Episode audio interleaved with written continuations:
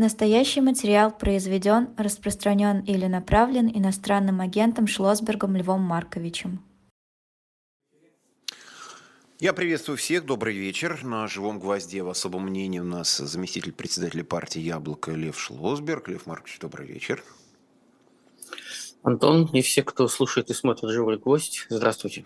А, соответственно, напоминаю, что у нас чат. В чате вы можете писать. Я вижу, что вы уже пишете, задаете вопросы, реплики. Ну, в общем, вы люди обученные, все вы это умеете прекрасно делать и без моих напоминаний. Тем не менее, все-таки пару лайков каких-нибудь нам поставьте, потому что я, как попугай, всякий раз напоминаю о том, что мы не выпрашиваем каких-то, так сказать, милостей и подачек, а исключительно можете даже какой-нибудь дизлайк поставить. Все равно, если вам не нравится, безусловно. Все равно, чем больше всяких реакций, тем больше людей это посмотрят, обсудят, поспорят, может даже и согласятся. В конце концов, ради этого мы здесь и собрались. Вот, ну что, мы с вами некоторое время не виделись. Вот, за это время кое-что произошло, но мы начнем все-таки с такого более свежего. А, слушайте, я сегодня вот думали, сколько будет Такер Карлсон жив вообще в таком медиапространстве, но он же все-таки профессиональный человек, он подбрасывает чего-то. Я сегодня посмотрел два замечательных видео, одно вообще прекрасно символичное из метро, около метро Киевской, Киевский вокзал и метро Киевская. Ну, кто бывал в Москве, тем более москвичи знают. Вот, в, в свете текущих событий это вообще так символично выглядит. Вот он нахваливал метро, потом пошел в гипермаркет, рассказывал, какие замечательные цены, какой прекрасный ассортимент.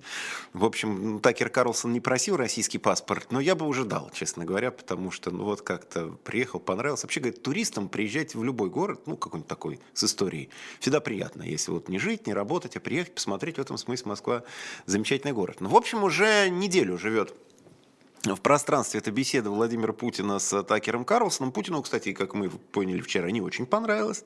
Он ожидал чего-то более острого, хотя прочел э, почти 30-минутную лекцию. И вот, вы знаете, я как раз к вам как к историку хотел обратиться.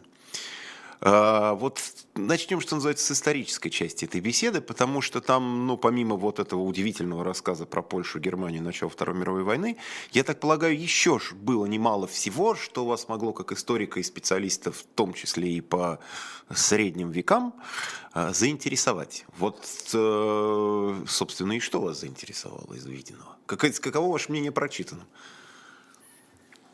Антон, вы просто угадали, а, потому что я читаю Путина не смотрю. Это занимает меньше времени, и кроме того, э, есть известный эффект чтения. Текст разоблачает. Когда вы видите на сцене актера, который движется, э, у него есть мимика, есть эмоция, то Обаяние иногда есть. текст э, да. Да, текст может уходить за, за эмоцию и за какое-то движение. А когда читаешь текст как текст, там уже спрятаться не за что. За буковки сильно не спрячешься. Что меня, я даже не могу сказать, что удивило. Я все-таки скажу, что меня это опечалило. Меня опечалило вульгарное знание Путиным российской, украинской и мировой истории. Я не знаю, кто его учителя и консультанты в области исторического знания. А, мне очень сложно сказать, кто учил его читать историю, потому что ведь история состоит не только из учебников и каких-то статей. История состоит из источников, история базируется на источниках.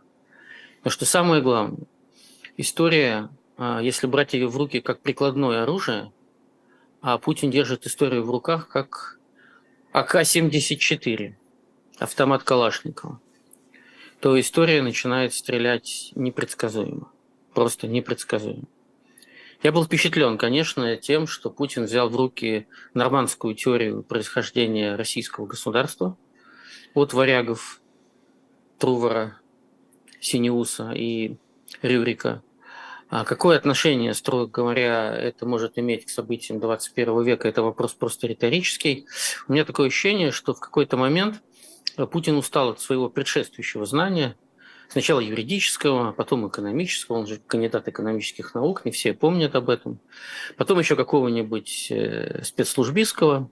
И вдруг ему сказали, Владимир Владимирович, тут есть такая интересная вещь, как история. Что не книжка, то открытие.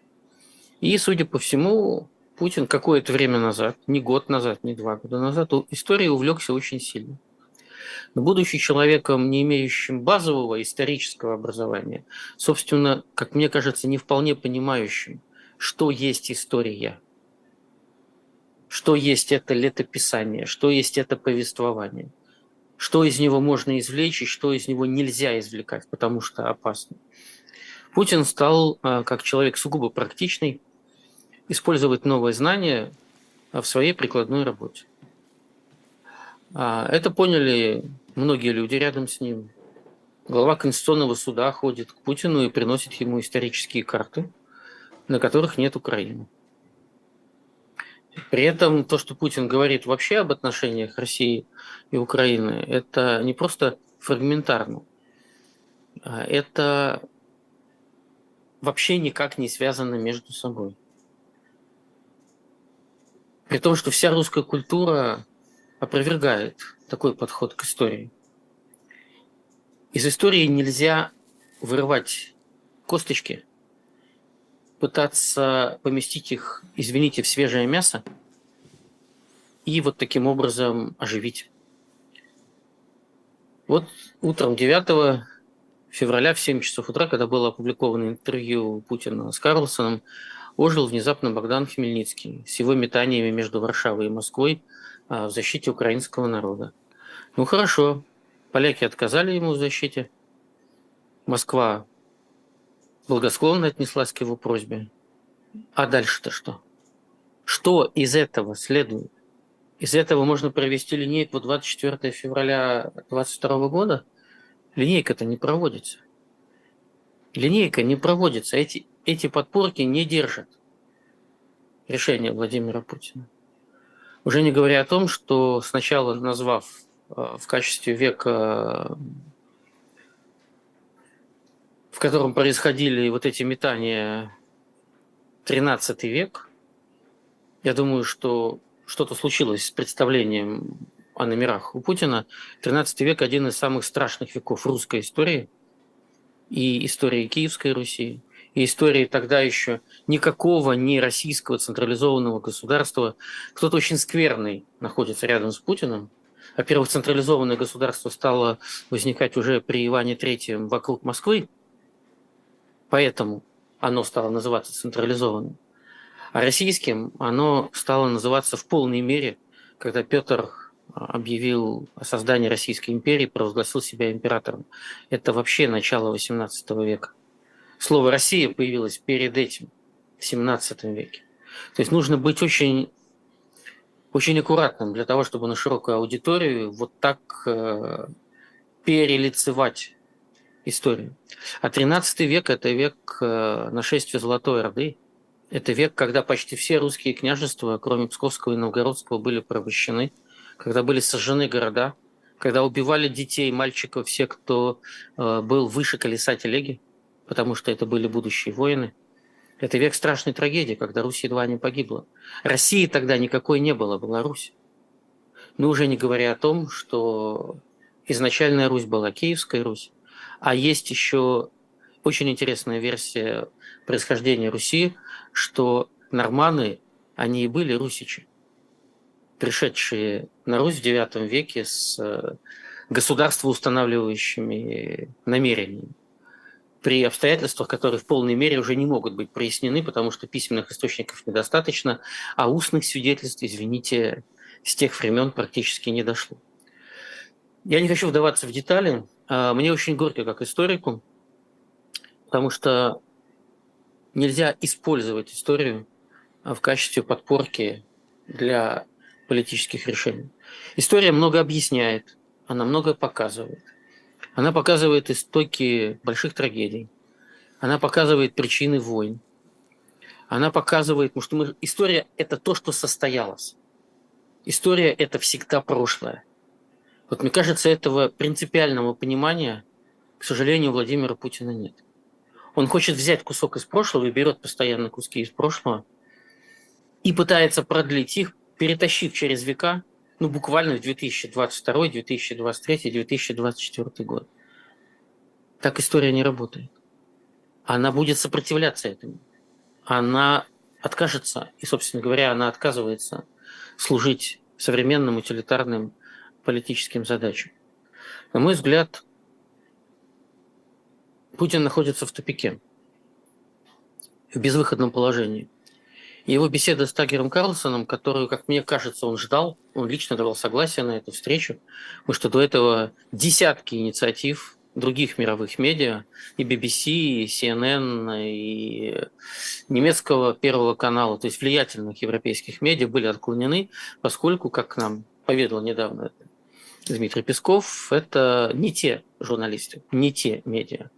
Они находятся в его понимании по ту сторону фронта. И с ними говорить не о чем. А здесь, очевидно, Карлсон предстал или был представлен перед Путиным как человек с этой стороны. С этой стороны буквально боевых действий. И учитывая его симпатии к Трампу, его республиканское происхождение, его консервативные взгляды, я бы так улыбнулся и сказал, что Карлсон сторонник традиционных духовно-нравственных ценностей. Это на самом деле так, только американских, а не российских. Но тем не менее. В общем, Карлсон прошел кастинг, а, прошел проверку, папочка его была изучена, и он был признан а, лицом, которого можно допустить до Путина. Но при этом Карлсон отказался сообщить свои вопросы Путину. Кто бы он ни был, в какой бы среде он ни вырос, он не может позволить себе вести себя не как журналист, а как пресс-секретарь, пропагандист, обслуга. Ну, просто не может. Ему не простит его собственная аудитория, американская аудитория. Поэтому вопросы он не сообщил. И Путин готовился к одному сценарию, как он сам признался в интервью уже совершенно придворному лицу, которого нельзя назвать журналистом. А, а Карлсон пошел со своим сценарием. И, насколько я понимаю, Путин попытался совместить свои ожидания от этого эфира с тем, что у него спрашивал Карлсон. «Вы историк по происхождению?» – спросил Путин Карлсона. Да, сознался Карлсон, не под пытками, добровольно признал, что он историк. И получил в ответ э, практически получасовую лекцию, которую, если выстроить структурно, мы получим очень прерывистый пунктир из несвязанных друг с другом событий. Вы правы, когда отметили что самая драматическая часть этого интервью – это новая, впервые прозвучавшая интерпретация Путина причин начала Первой мировой войны, конкретно причин, по которым Германия напала на Польшу. Да, второй, 39 год, да. Да. Это я оговорился, ну, да, Второй да. мировой войны, конечно. Оговорка не случайная, потому что это все выросло из Версальского мира, того самого, который Гитлер проклинал, считал несправедливым для Германии. И помните тот самый Компьенский вагончик, где Германия подписала капитуляцию по итогам Первой мировой войны, он нашел и притащил во Францию, когда Франция капитулировала, перед ним уже захваченная большей частью, он заставил французские власти подписать капитуляцию в том самом вагончике, которым Германия подписала капитуляцию после Первой мировой войны. То есть у него все вот это движение к возрождению Великой Германии, оно а, основывалось из стремления смыть оскорбление, смыть обиду, а, ликвидировать несправедливость, переписать историю правильным образом. И, конечно, первое, что я сделал как историк, услышав, прочитав Путина, и вот это место, я потом посмотрел на видео, потому что хотел понять, как у него это высказывается, а, он объясняет, он объясняет, почему Гитлер вынужден был напасть на Польшу. Я открыл русский текст э, приговора Международного военного трибунала, который был подписан 1 октября 1946 года в Нюрнберге. И там огромная на 16 тысяч знаков глава агрессии против Польши. И там все написано. И это подписано представителем Советского Союза. И это текст общепризнанный. То есть все страны победительницы, все участвовавшие в организации Нюрнбергского трибунала согласились с этим текстом. Были же очень большие разногласия, сейчас не тема для нашего эфира вспоминать разногласия союзников по антигитлеровской коалиции во время Нюрнбергского процесса, но в приговор вошло то, с чем были согласны все. А Путин высказал другую версию начала Второй мировой войны. И эта версия заключается в том, что виновата Польша, что она отказалась отдать Танцинский коридор Гитлеру, отклонила его ультиматум. А в приговоре очень четко сказано о том, что Польша, уже тогда имевшая союзнические отношения с Германией и Францией, понимала, и Германия это понимала, и все понимали, что если Германия входит в Польшу, то это начало мировой войны, потому что Германия и Франция окажутся в состоянии, э, Франция и Великобритания будут в состоянии войны с Германией. Одним словом, а, мир держится сейчас во многом. До сих пор, несмотря на крах равновесия, начавшийся в 1991 году и окончательно завершившийся а, в, 1920, в 2022 году. Мир стоит на фундаменте приговора Нюрнбергского трибунала. Его политические оценки. Это ведь уникальный текст. Если наши зрители не читали, то в два клика на гугле вы получите русский текст этого огромного документа, там около 200 страниц. А, почитайте. Там описана история зарождения нацизма.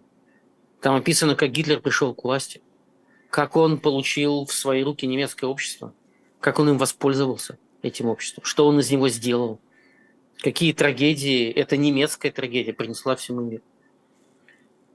Так вот, э, мир стоит на этих оценках до сих пор.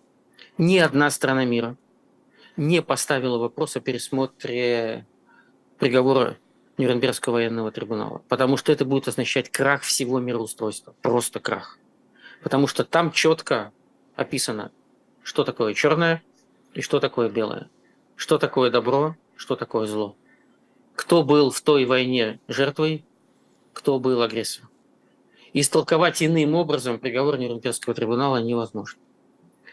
Мне кажется, Владимир Путин настолько глубоко ушел в попытки объяснения всему миру, почему он принял то самое решение 24 февраля 2022 года, что он уже использует любую доставшуюся ему информацию для того, чтобы пытаться вплести это лыко вот в общую строку. Наверное, правильно, что мы столько времени уделяем в этом разговоре историческим вещам, но на самом деле история пишется сейчас. Она пишется буквально сейчас. История действительно трещит по швам. Потому что мир из Второй мировой войны сделал главный вывод, несколько главных выводов. Вывод первый заключается в том, что все надгосударственное мироустройство, в первую очередь Организация Объединенных Наций и Совет Безопасности, должны обеспечивать предотвращение войн. Второе, что главной ценностью новой политики, политики второй половины 20 века должна быть человеческая жизнь. Ведь мы сейчас уже это не можем себе представить, но ведь главами практически всех государств середины 20 века были люди, которые либо лично участвовали в войне, либо пострадали от войны. У них было общее кодовое слово. Они понимали, что они прожили вместе. Они прожили страшную трагедию. Они видели столько смерти, столько горя, столько страданий, что вне зависимости от их политических взглядов, идеологического происхождения, культурных особенностей, это страшное знание их объединяло. Общая беда. И это, это создавало возможность для этих людей прямого разговора друг с другом в каких-то совершенно крайних ситуациях, ну, самым ярким примером который является прямой диалог э, между президентом Кеннеди и генсеком Хрущевым во время Карибского кризиса когда мир висел на волоске от ядерной войны. Но война была за спиной. 17 лет всего прошло с момента окончания Второй мировой войны. Миллионы ветеранов были живы. И это помогло сохранить тогда мир. А сейчас все главы государств, все не воевавшие. Никто не видел такой трагедии. Если известны имена тех, кто пишет вообще Путину справки для его публичных выступлений, Вообще эти люди должны быть отправлены на улицу с волчьим билетом. Кто написал ему справку о том, что отец президента Украины Владимира Зеленского участвовал в Второй мировой войне, фронтовик боролся с фашизмом? С фашизмом. Отец Зеленского родился в 1947 году. Ну, у него я дед, вспоминаю... дед воевал. Я думаю, что это все-таки скорее оговорка, конечно.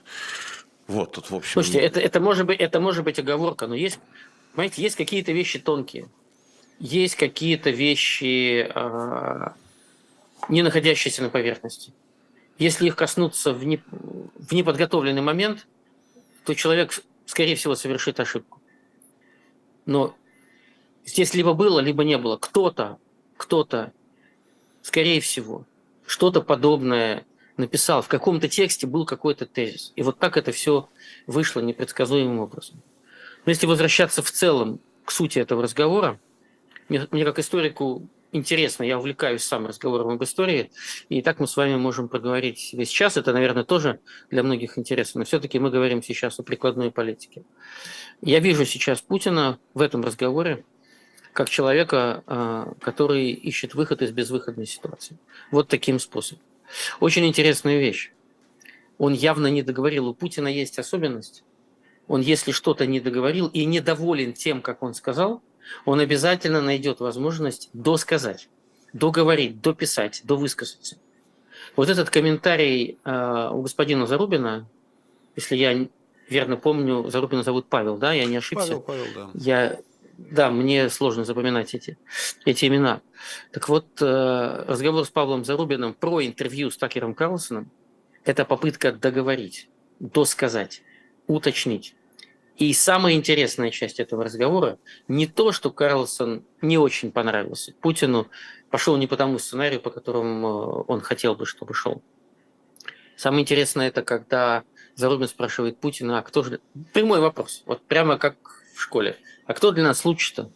Белые или красные? Байден или Трамп? Да, Байден или Трамп. И Путин да, и, будет, и Путин, к удивлению, я уверен, к удивлению всей публики, я думаю, что Марго Симонян в этот момент просто искала ближайший пистолет э, или что-нибудь близкое.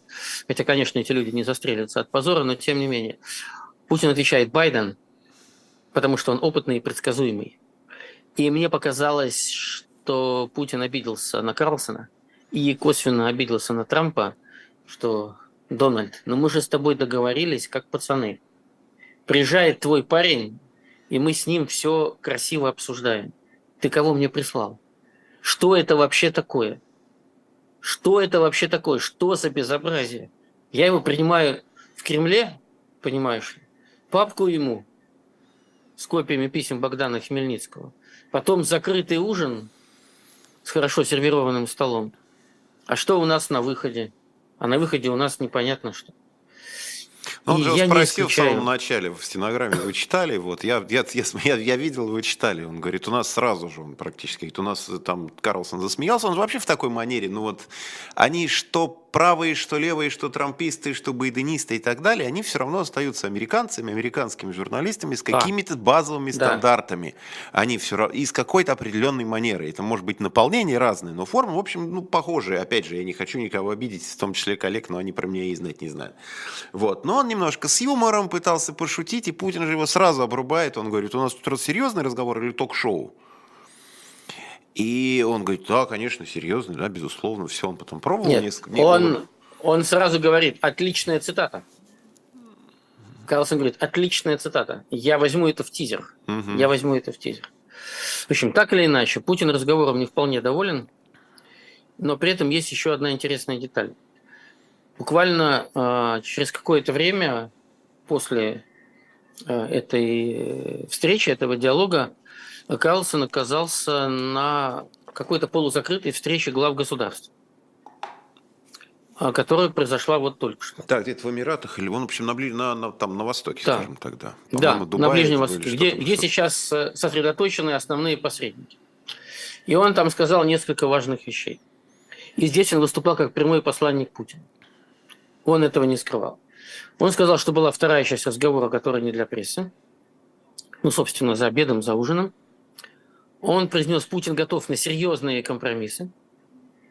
И повторил те же оценки, которые и он, и Трамп произносили неоднократно, о том, что любые военные инвестиции в этот конфликт не приведут ни к чему, кроме его бесконечного характера и недостижения военных целей.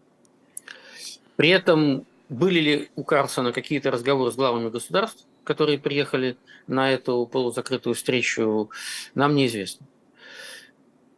У меня такое впечатление, что никто не знает, и Путин не знает, и Карлсон не знает, и Байден не знает, и Европа не знает, какой шаг делать следующий.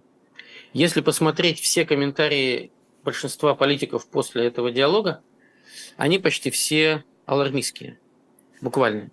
Европа готовится к войне с Россией. Европейские политики один за одним высказываются о том, что рано или поздно Россия вступит в боевые действия на территории какой-либо страны НАТО с тем, чтобы публично показать, э, что, по-моему, пятый, я могу ошибиться, пятый параграф пятый устава НАТО... Да, не работает. Ну, в смысле, показать, что да, он не, не работает. работает. Показать, что он бездействует. Что если какая-то страна подвергается агрессии, то это агрессия против э, всей НАТО, всей организации Североатлантической солидарности и, соответственно, дальше открытый ворот. Эстония заявляет о том, что будет строить просто стену на границе с Россией, там будет надолбы в несколько ярусов. И последнее заявление, что просто закроют границу. Вот просто закроют и все, как финны ее закрыли после того, когда пошел неконтролируемый поток мигрантов.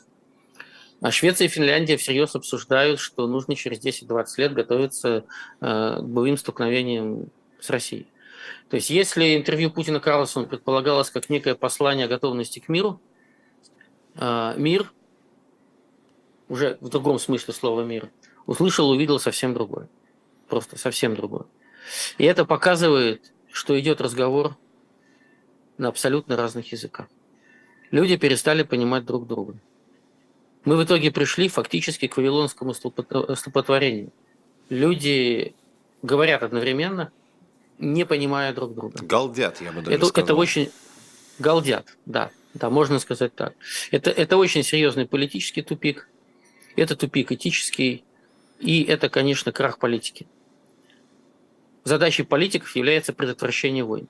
Задачей политиков является сохранение жизни людей. Задачей политиков является нахождение выходов из безвыходных ситуаций. Это и есть работа политика.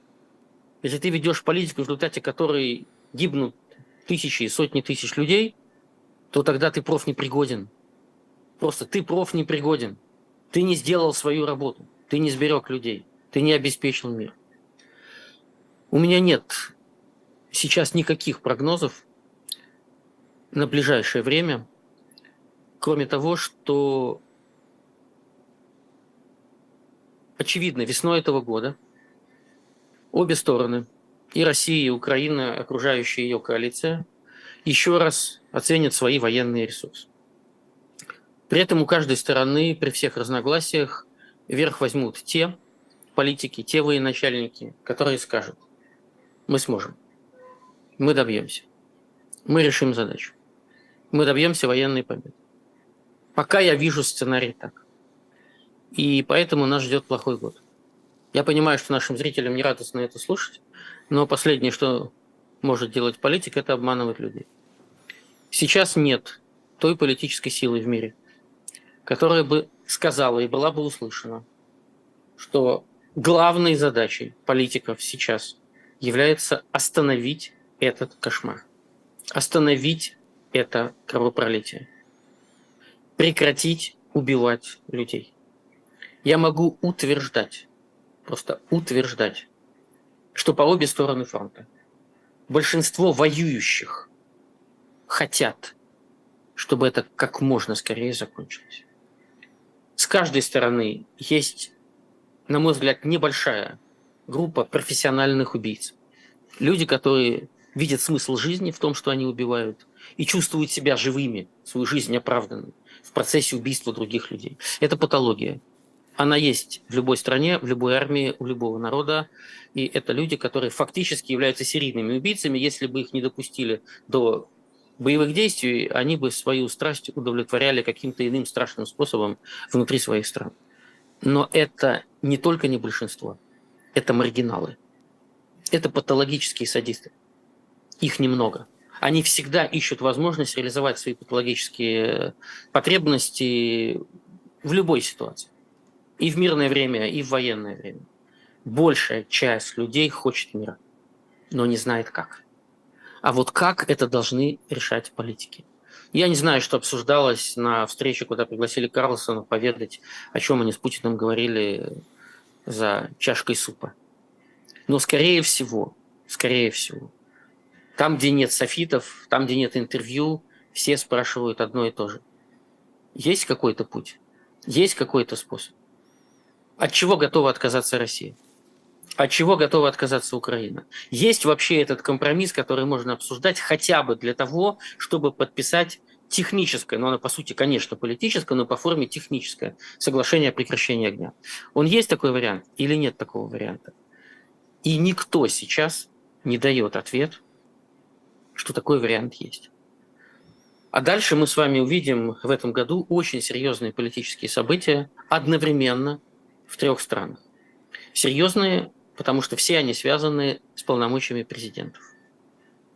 У Владимира Путина 17 марта начнется, я сбился со счету, какой? Вот я только хотел сказать, не закончится, а начнется, да, начнется все-таки, начнется Начнет. его очередной, Конечно. я бы так сказал, Начнется очередной, очередной, очередной срок его пожизненного правления.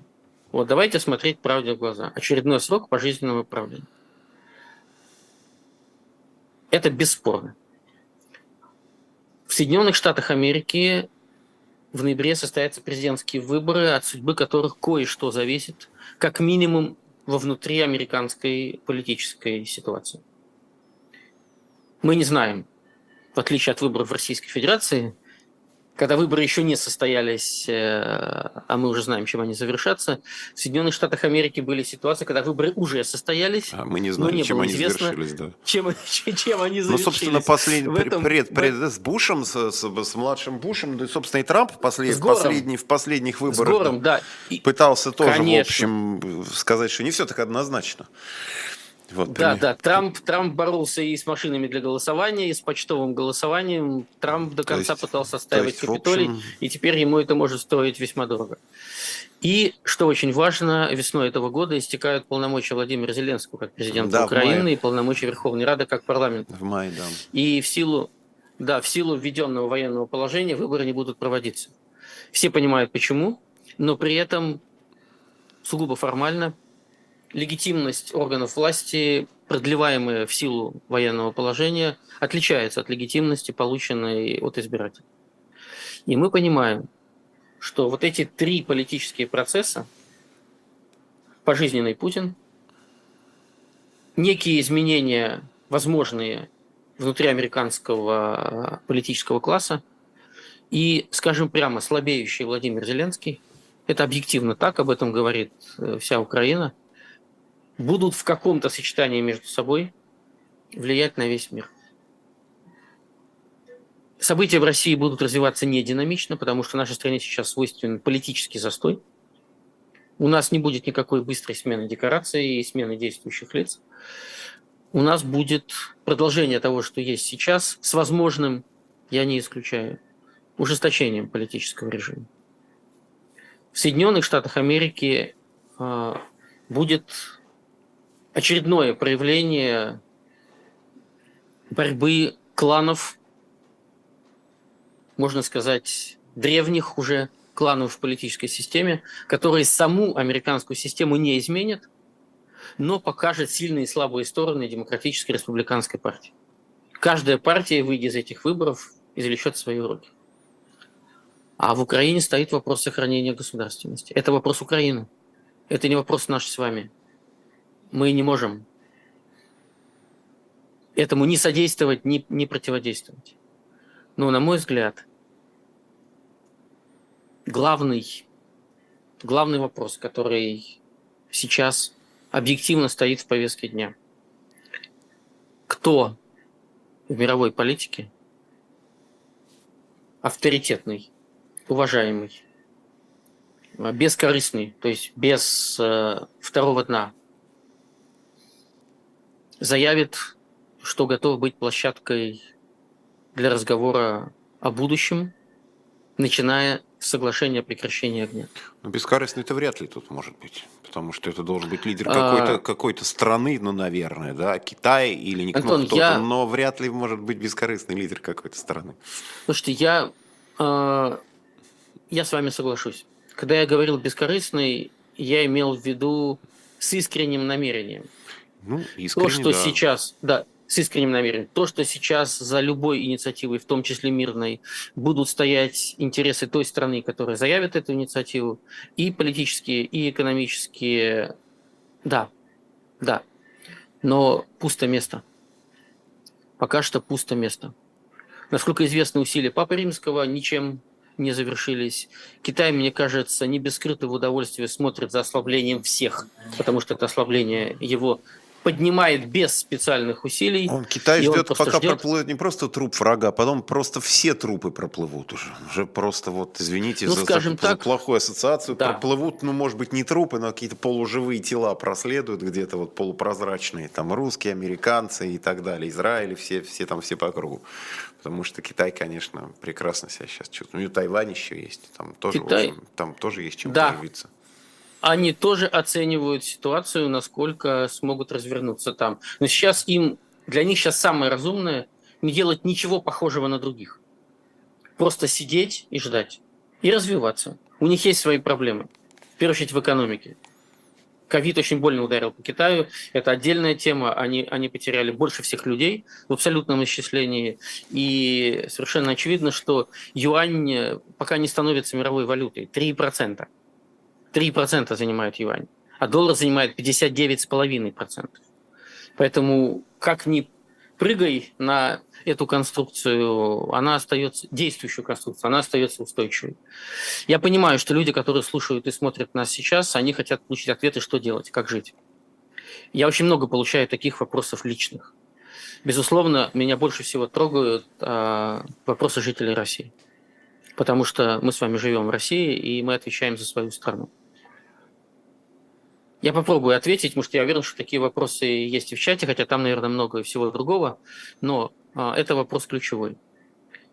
Первое, что нужно делать нам сейчас в нашей стране, это понимать свое собственное значение для будущего страны.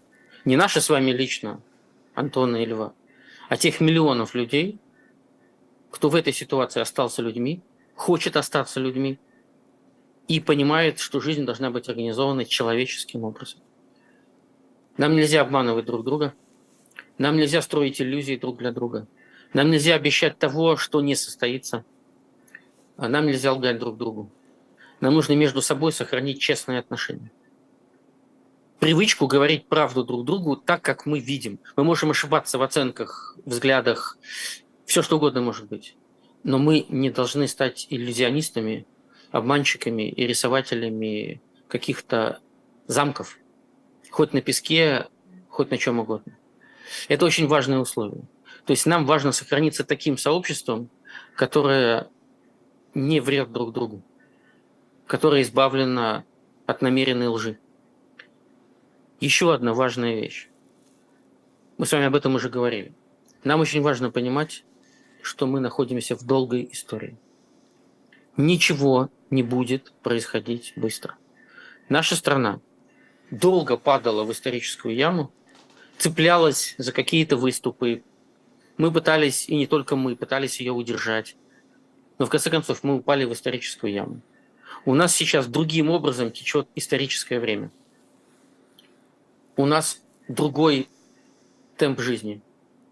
Мы идем по пути, который не вписывается в историю человечества. То есть это, безусловно, часть истории человечества, но вообще человечество медленно, трудно, больно, но двигалось в другую сторону.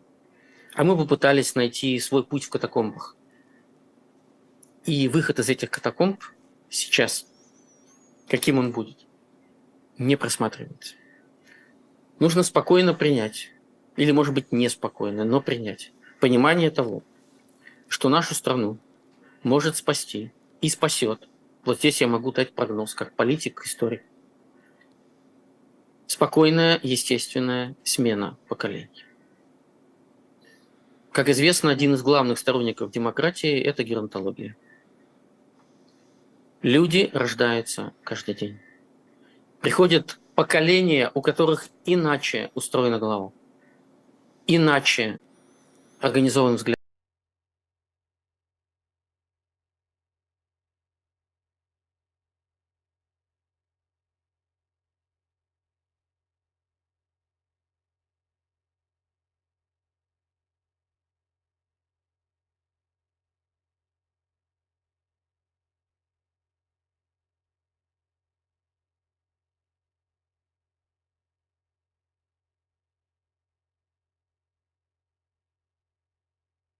То мы в этой ситуации должны быть убежденными сторонниками эволюции. Эволюции. Вот я могу сказать, о чем я мечтаю в ближайшей перспективе. Не на 20-30 лет, а в ближайшей. Я мечтаю о том, что через два с половиной года, в 2026 году, если в России сохранятся выборы, сохранится демократия. В Российской Государственной Думе появится фракция Демократической партии. Да, чтобы все понимали, я говорю про яблоко.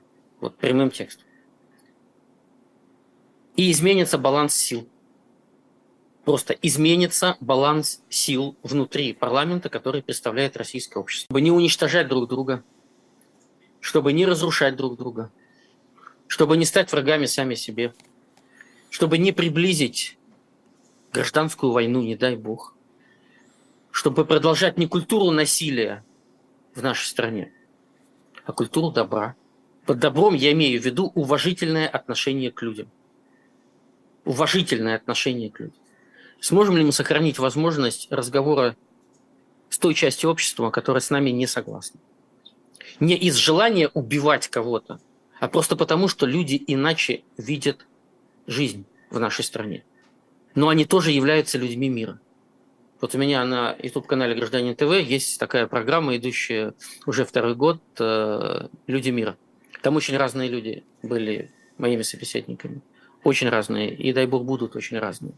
Но я исхожу из того, что в стране, где мы хотим построить гражданский мир, быть должно изначально признано идеологическое и политическое многообразие. Вот то, что записано в нашей плачущей сейчас горькими слезами Конституции.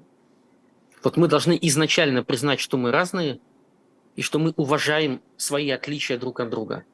Но у нас есть принципиальная вещь, которая нас должна всех объединить. Мы должны быть противниками войны. Мы должны быть противниками насилия. Мы должны быть противниками лжи. Мы должны быть противниками политических репрессий. Мы должны быть противниками унижения людей.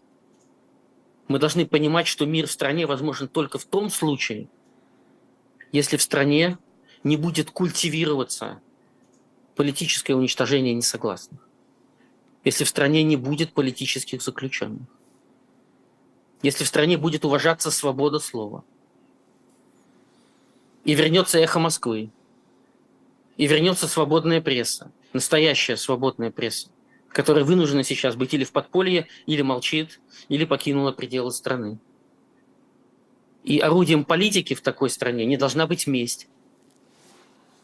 И не должно быть желание принести максимальный ущерб людям с другим политическим взглядом, с другим отношением, в том числе к истории. Это все очень простые вещи. Сейчас они кажутся совершенно несбыточными.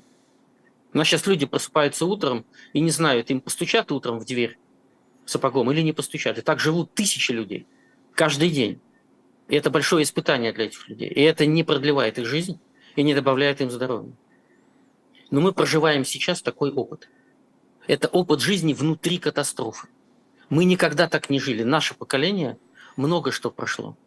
Сегодня 35 лет выхода, вывода советских войск из Афганистана. В Афганистане Советский Союз потерял более 15 тысяч военнослужащих. Вот партия «Яблоко» издала три выпуска, точнее, три издания полного списка всех погибших советских военнослужащих в Афганистане. Вот сейчас вышло третье издание. Это два тома по 8 сантиметров каждый. Кстати, эти два тома Явлинский подарил Путину на известной встрече, которая была в прошлом году. В руки эти два тома. А рано или поздно выйдет еще одна книга, многотомная, о событиях 22 года и далее. И это нужно понимать. Что да, это там будет. книга потолще намечается. Да, это будет книга другого объема, к величайшему сожалению. К величайшему сожалению. И нужно понимать, что когда принималось решение, это одно из самых достойных решений Горбачева взять на себя ответственность за прекращение войны. И когда подвели черту под советскими потерями, попытались подвести черту и под афганскими потерями. Эти потери превысили миллион человек. Миллион человек. Вот чего стоило вторжения советских войск в Афганистан.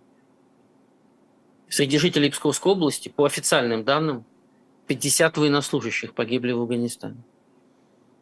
Один из них замечательный молодой человек, который, с которым мы жили в одном подъезде, Михаил Молодцов. Я помню его 16-летним. Потом наши пути разошлись, и потом я, придя на кладбище по другому печальному поводу, увидел памятник на его могиле. Он был призван среди тех, кого призывали из института. Было время в начале 80-х годов, когда отсрочка была да, практически втор... везде. Со второго курса брали, да. Да, да, совершенно верно, со второго курса. Вот его взяли, и он погиб.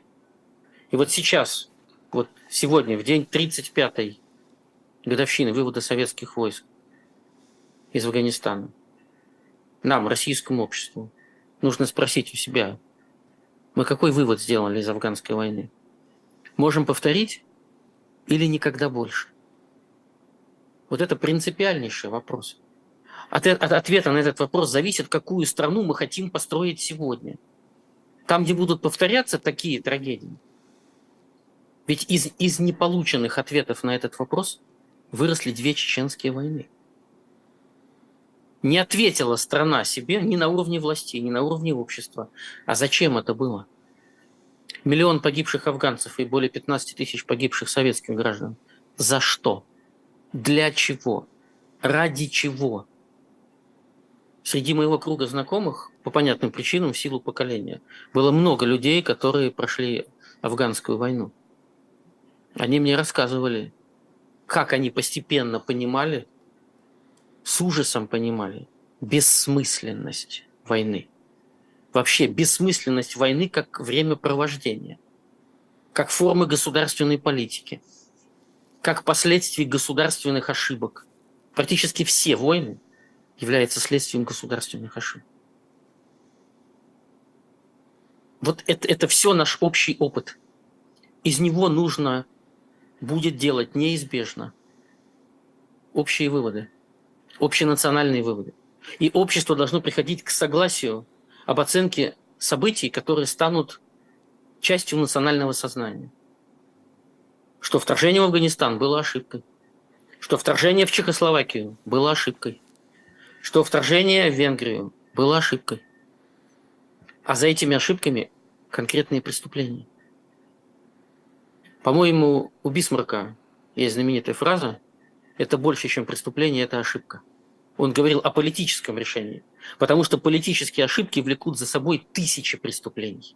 В этом особая ответственность политиков. Ты один раз ошибся, а в результате твоей ошибки погибли тысячи, десятки тысяч, сотни тысяч людей. И многие погибли в преступных ситуациях. Вот за это ты отвечаешь, если ты так решил. Рано или поздно все несут историческую ответственность. Рядовые люди тоже несут историческую ответственность. Просто рядовой человек рано или поздно спрашивает себя, дети спрашивают, внуки спрашивают, друзья спрашивают. А где ты был? Вот в такой-то день,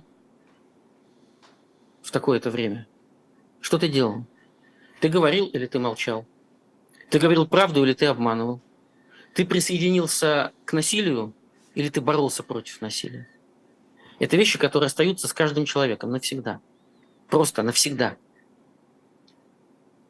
А есть ответственность политиков. С них спрашивает народ, общество, история. И это тот самый суд времени, которого невозможно избежать. Я недавно перечитал юношу Лермонтова на смерть поэта. Стихотворение, которое было запрещено в Николаевской России и привело к первым репрессиям против Лермонтова. Лермонтов, как верующий человек, человек своей эпохи, написал, но есть и высший суд на перстнике разврата. Он ждет, он недоступен звону злата, и мысли, и дела он знает наперед, тогда напрасно вы прибегнете к злословию. Оно вам не поможет вновь, и вы не смоете всей вашей черной кровью поэта праведную кровь. Это же был политический манифест. Это стихотворение с описанием тогдашней элиты – жалкую толпой стоящей у трона свободы, гения и славы палачи. Он в нескольких строфах описал всю тогдашнюю Николаевскую Россию и показал ей. И в списках распространялось это стихотворение, в списках. В стране, где не было, извините, интернета и средств массовой информации, кроме общегосударственной газеты «Санкт-Петербургские ведомости». И все. И тем не менее страна услышала. И это был, это был голос совести. История все, все расставила на свои места. Просто дорогой ценой.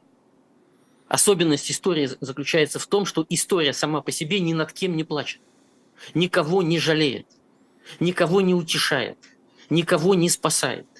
История – это беспощадное отражение того, что произошло. Вы можете оценивать как угодно эти события, эти действия, этих людей. История от этого не меняется. Можно переписать все учебники истории.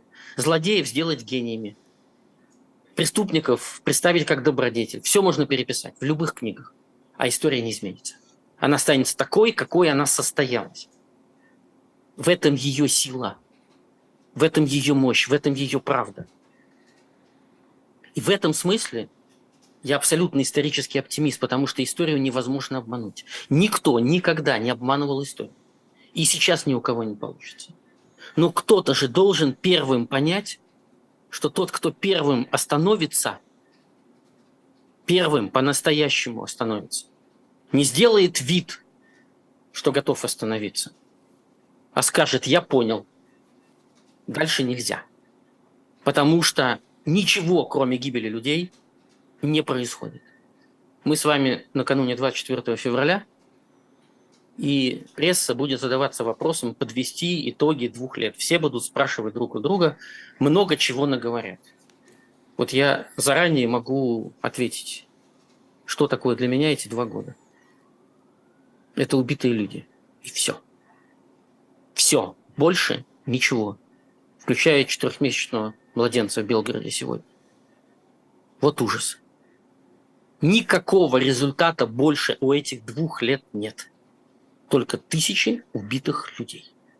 Вот когда это простое понимание начнет находить себе место в головах людей, не только политиков, людей широкого общества, и люди начнут говорить что они требуют прекращения кровопролития и хотят мира, хотят сохранить жизни всех. Я не могу выступать только за сохранение жизни украинцев и не выступать за сохранение жизни граждан России. Меня все смерти ранят. Мне все нужны живые. Все. Здесь в первую очередь, потому что это моя страна. И там, потому что там живые люди, среди которых огромное количество жертв всего происходящего вот этому пониманию пока в человеческом сознании не хватает места, оно никак не может развернуться, никак не может расправить крылья, чтобы стать влиятельным. И политики чувствуют отсутствие этого настроения, они чувствуют, что оно недостаточно, что оно еще слабо, что оно еще не дышит полной грудью. Поэтому продолжается то, что продолжается. И происходит то, что происходит. Открытый лист – Понимаете, Антон, мы, мы не можем сейчас поставить никакую точку. Вот обычно у нас с вами такие разговоры, когда в конце разговора я вот что-то мы точку обсуждаем. я сейчас поставлю. Просто у меня да, она была, должна была быть в виде запятой. Вот, но да. точка-то будет. Вы знаете, мы же обычно, ну, это по ходу эфира всегда говорю, shop.diletant.media. Обратите внимание на наш магазин. У нас там действительно прекрасные книги, собрание сочинений, комиксы и так далее, и так далее, и так далее. В общем, масса всего. Вот я посмотрел, что у нас сегодня. Как говорится, что у нас сегодня в меню. Прекрасная книга Кирилл Привалов – Полная история яды. От мышьяка до новичка. Вот такая у нас, Лев Маркович, литература. Такая у нас история, такая литература, такие даты. Книжка, кстати, это полная история, вот Кирилл Привалов, который написал про яды. Пользуется хорошим спросом, потому что она у нас уже, что называется, не в, не в первый тут заход, проходит быстро, так сказать, улетают люди, читают, как э, другие люди находят, находили в разные эпохи способы умертвлять так изощренно, невидимо, незримо как-то, просто отправлять людей на тот свет не с помощью там вот ракет, танков и так далее, вот что-нибудь там подлить, подсыпать, вколоть, дать. Вот, так что тоже, в общем, историческая познавательная вещь. Это все-таки не хотелось как точку, как вы понимаете. Вот, хотелось можно, бы, я, можно я поставлю запятую? Поставьте. Пока вы рассказывали про яды, я, я понял, о чем в таком разговоре важно сказать. Исполнилось 120 лет с начала русско-японской войны. Только что. Несколько дней назад. Одна из самых трагических русских войн, которая привела во многом к попытке реабилитации страны во время войны, которую потом назовут Первой мировой, и потом краху российского государства. Когда эта война началась, великий русский мыслитель, гуманист, писатель Лев Николаевич Толстой написал статью о русско-японской войне. Остановитесь. Эту статью отказались печатать в России. Она вышла в Лондоне. И русская патриотическая пресса глумилась над Львом Николаевичем Толстым и задавалась вопросами, как еще этот недостойный граф остается гражданином России только милостью российского правительства. Он еще не изгнан из российского гражданства. Это российская православная пресса писала в 1904-1905 году про Льва Николаевича Толстого. А теперь, как говорится, где эта пресса и где эти патриоты, а где Лев Николаевич Толстой? Поэтому я хочу в заключение сегодняшнего нашего с вами разговора призвать наших зрителей найти эту глубочайшую статью Толстого. Это публицистика, написанная безупречным русским языком и душой и разумом настоящего страдающего русского человека, который понимал бессмысленность войны и ужас преступлений по человекоубийству. А происхождение этих преступлений было в человеконенавистничестве. Вот прошло 120 лет. А каждое слово сейчас Льва Николаевича Толстого абсолютно современно. Поэтому читайте Льва Николаевича Толстого. Вот Спасибо. на этом я предлагаю поставить запятую в нашей с вами беседе. Спасибо, Лев Шлосберг был у нас с вами в особом мнении. Не забывайте комментировать, реагировать, ставить лайки и так далее. Спасибо всем, кто нас смотрел. Я думаю, что до скорой встречи. Вот, и ждем вас в студии. Заезжайте к нам как-то в Москву. Будем рады. Все, Непременно. Спасибо. спасибо, Антон, и спасибо всем, кто нас смотрел. Спасибо, Счастливо. до свидания. Спасибо.